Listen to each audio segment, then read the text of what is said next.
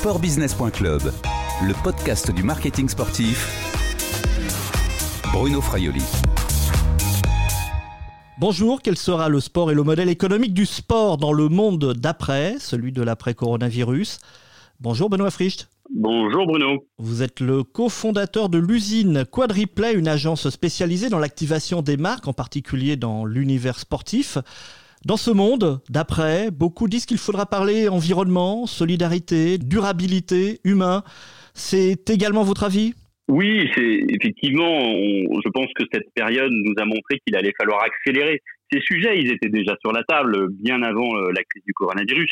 les sponsors, les partenaires, les annonceurs, voire même déjà les organisateurs commençaient à, à réfléchir de plus en plus à fond sur ces problèmes de durabilité, sur le, la politique RSE. La politique RSE, elle est aujourd'hui chez nos partenaires, elle est chez des clients, elle est chez les annonceurs.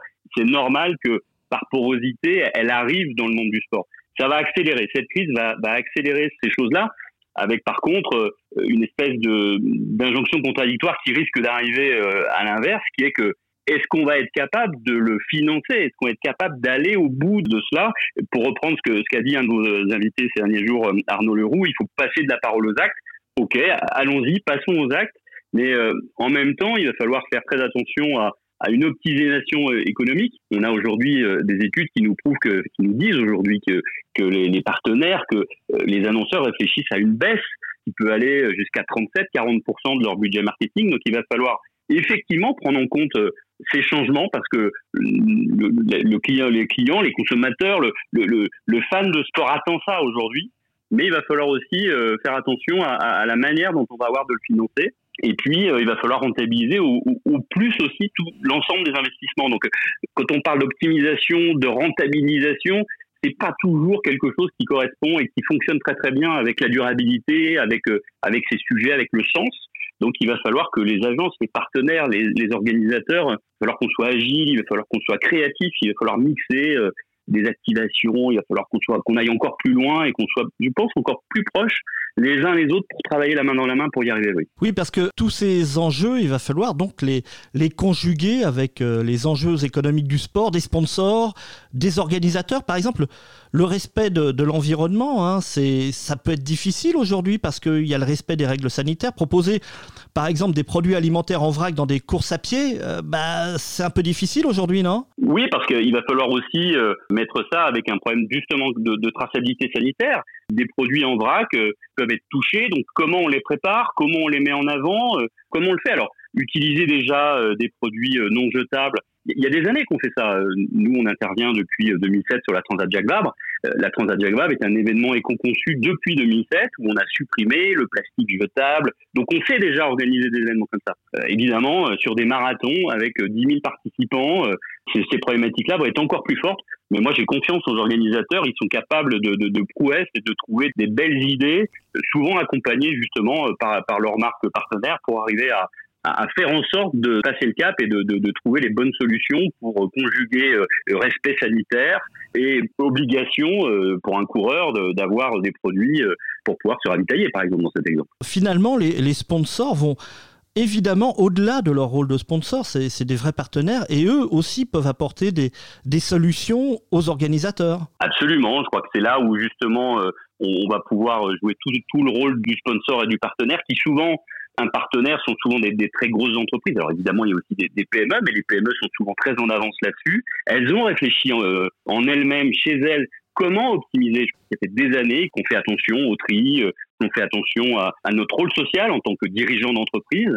Et donc, ce sont des sujets qu'on a abordés, qu'on aborde avec nos salariés. C'est des sujets qu'on peut effectivement apporter et que les sponsors vont pouvoir apporter avec probablement déjà des réflexions euh, qu'ils ont eues en interne, qu'ils vont pouvoir apporter euh, au sport sur lequel ils sont sponsors, à un organisateur, à une équipe, voire même dans une collaboration avec un athlète. Ces nouvelles contraintes hein, sont aussi des, des, coûts supplémentaires pour les activations. Est-ce que les marques euh, seront d'accord pour payer ces coûts, payer un peu plus cher? Ça va être la grande question. C'est pour ça que je parle d'optimisation. Comment on va faire pour optimiser?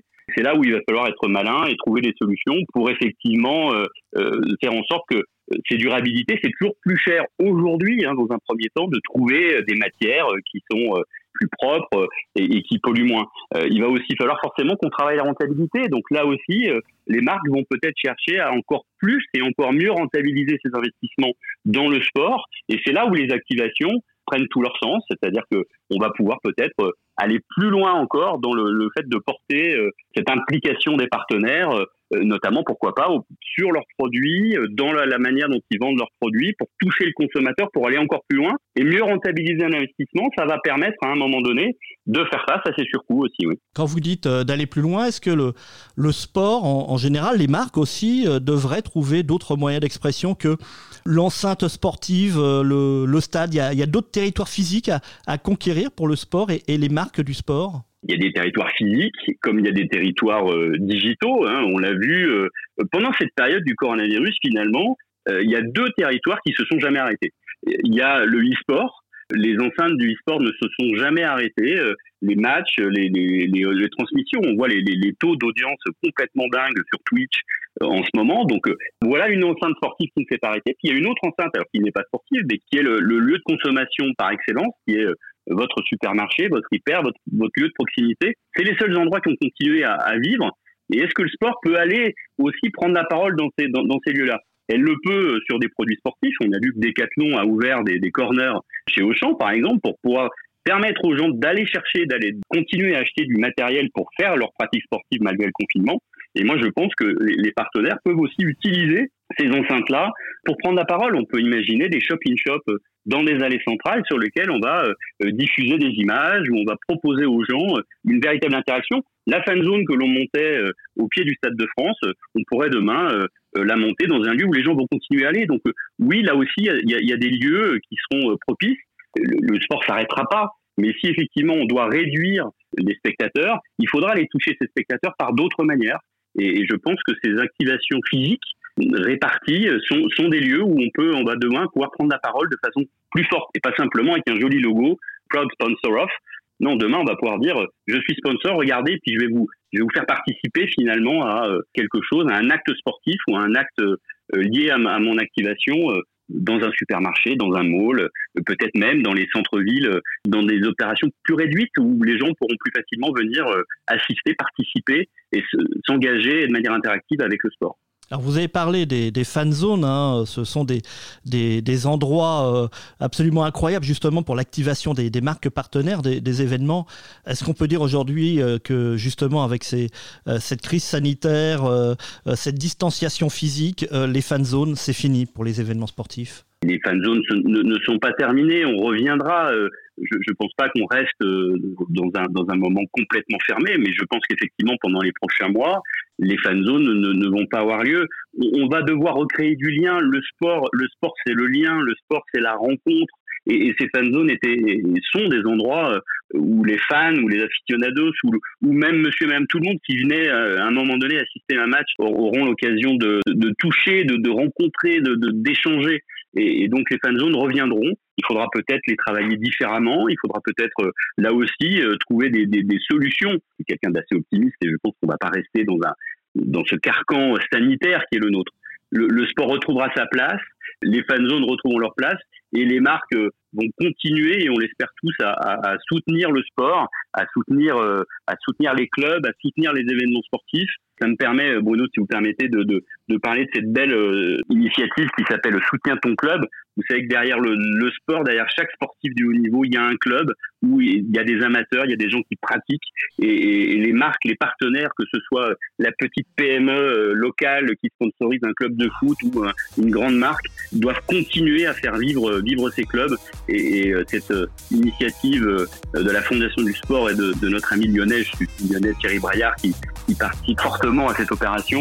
C'est vraiment important qu'on soutienne les clubs et qu'on arrive à faire en sorte que la pratique, qui est la base de notre sport de haut niveau, reprenne et puisse survivre. Merci Benoît Fricht, continuez à prendre soin de vous. Merci beaucoup, vous, aussi Bruno. À très bientôt. En vrai. Je rappelle que vous êtes le cofondateur de l'agence L'usine Quadriplay. Cette interview a été enregistrée vendredi 22 mai 2020. Pour voir et à bientôt sur le podcast de sportbusiness.club.